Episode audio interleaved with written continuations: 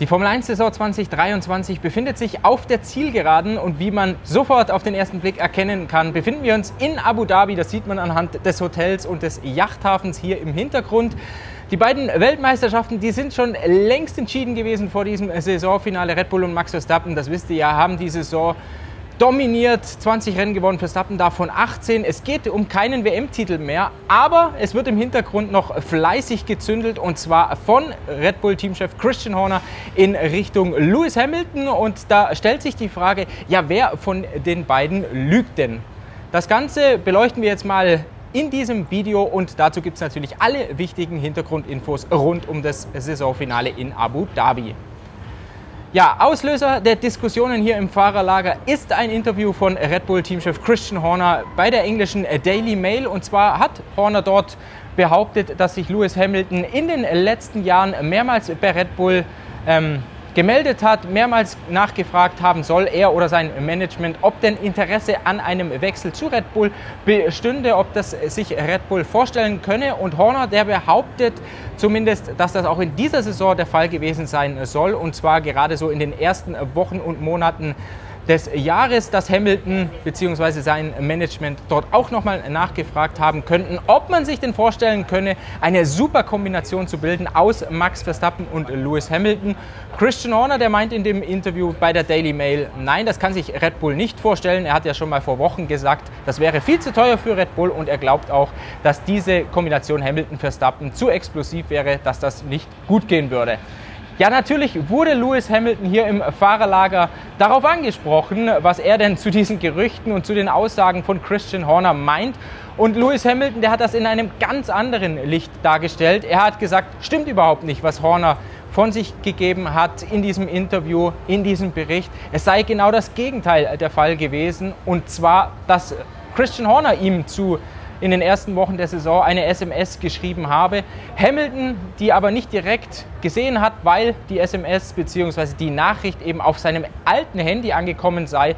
Er hat das Handy in der Zwischenzeit gewechselt gehabt, hat erst Wochen später auf dem neuen Handy gesehen, von den ganzen tausend Nachrichten, die er dann an, an sich pro Tag oder ja, generell bekommt, dass da eine Nachricht von Christian Horner dazwischen gerutscht ist, eben mit der Anfrage, ob sich Hamilton vorstellen könnte, eventuell zu Red Bull zu kommen, beziehungsweise ob man sich vielleicht am Ende des Jahres mal zusammensetzen könne.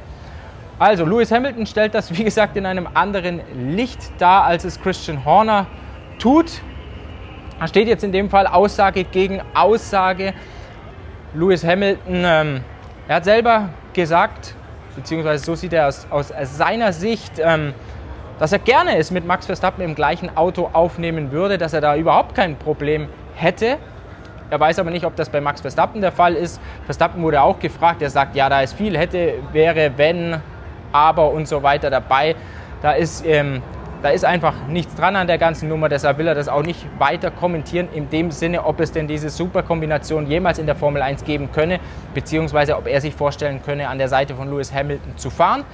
Hamilton sagt aber auch, für ihn besteht der Reiz jetzt darin, mit Mercedes aus diesem Sumpf herauszukommen, den man in den letzten zwei Jahren eigentlich durchschritten hat. Ähm, Hamiltons letzter Sieg, der liegt ja äh, zurück 2021 in Saudi-Arabien, also schon über zwei Jahre. Mercedes in den letzten zwei Saisons 2022, äh, 2023 nur ein Rennen mit George Russell im letzten Jahr in Brasilien gewonnen und Hamilton, der sagt eben, für ihn bestehe der Reiz, mit Mercedes wieder zurück auf die Siegerstraße zu kommen. Das würde ihm viel, viel mehr geben als jetzt beziehungsweise generell zu Red Bull zu wechseln, sich einfach ins gemachte Nest, ins schnellste Auto zu setzen. Er will mit Mercedes vorankommen und er sagt, das ist in den letzten Wochen auch gelungen, dass man sich in kleinen Schritten dahin bewegt, dass das Auto schneller wird, dass das Auto auch fahrbarer wird. Christian Horner, der hat in diesem Interview auch noch angedeutet, dass Lewis Hamilton ernsthafte Gespräche mit Ferrari gehabt haben soll über einen Wechsel, bevor er dann tatsächlich äh, für Mercedes für zwei weitere Jahre unterschrieben hat. Lewis Hamilton, der hat das jetzt nicht direkt dementiert, er hat aber gesagt, er befindet sich öfters in, im Austausch mit Ferrari-Präsident äh, John Elkann, auch mit Ferrari-Teamchef Frederic Vasseur. Er kenne ähm, Elkann aus einem Google Camp. Lange Jahre ist es her und er kenne auch Frederic Vasseur aus gemeinsamen Zeiten in Nachwuchsformeln. Da gibt es immer mal wieder den Austausch.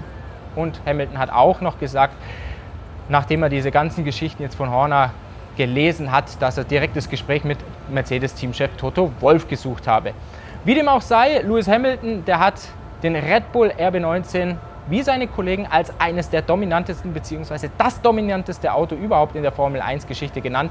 George Russell hat in dieselbe Kerbe geschlagen. Er hat gesagt, für alle im Winter gibt es die extrem schwere Aufgabe, einen großen Rückstand auf Red Bull ähm, aufzuholen. Das gleiche hat auch Charles Leclerc von Ferrari gesagt und das bringt uns zum nächsten Themenblock.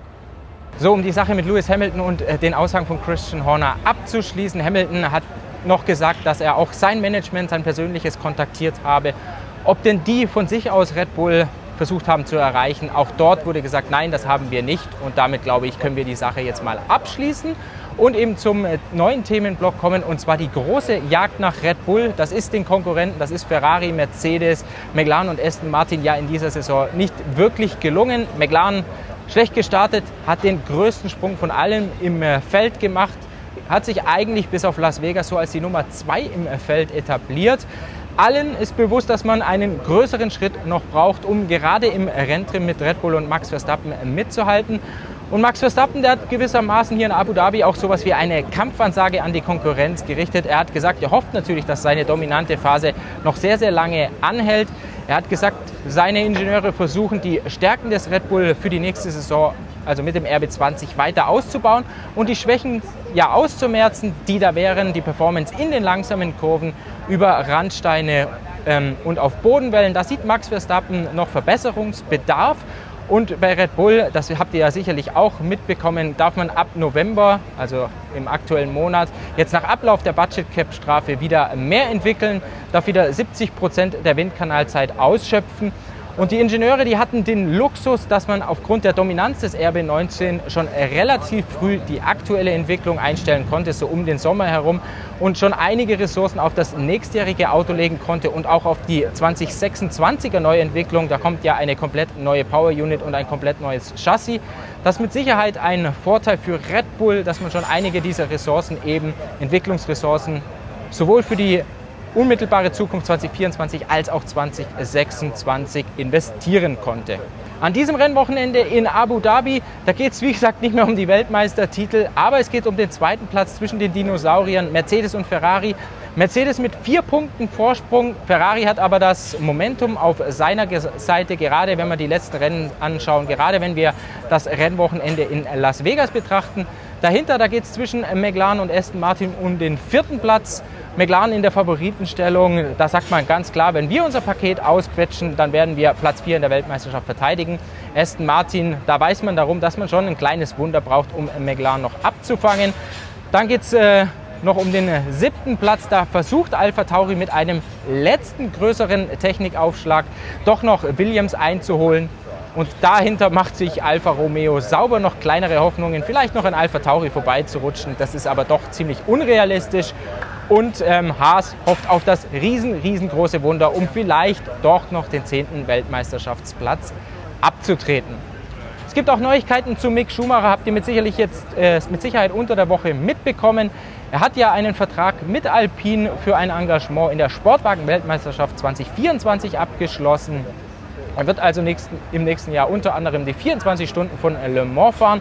Parallel dazu bleibt der Ersatzfahrer von Mercedes und Mick Schumacher, der hält damit ja gewissermaßen zwei Füße, also beide, den linken und den rechten, in der Formel 1-Tür. Einerseits durch die Verbindung mit Mercedes, andererseits, weil eben Alpine nicht nur ein Sportwagenprojekt hat, sondern eben auch in der Formel 1 als Werksmannschaft vertreten ist.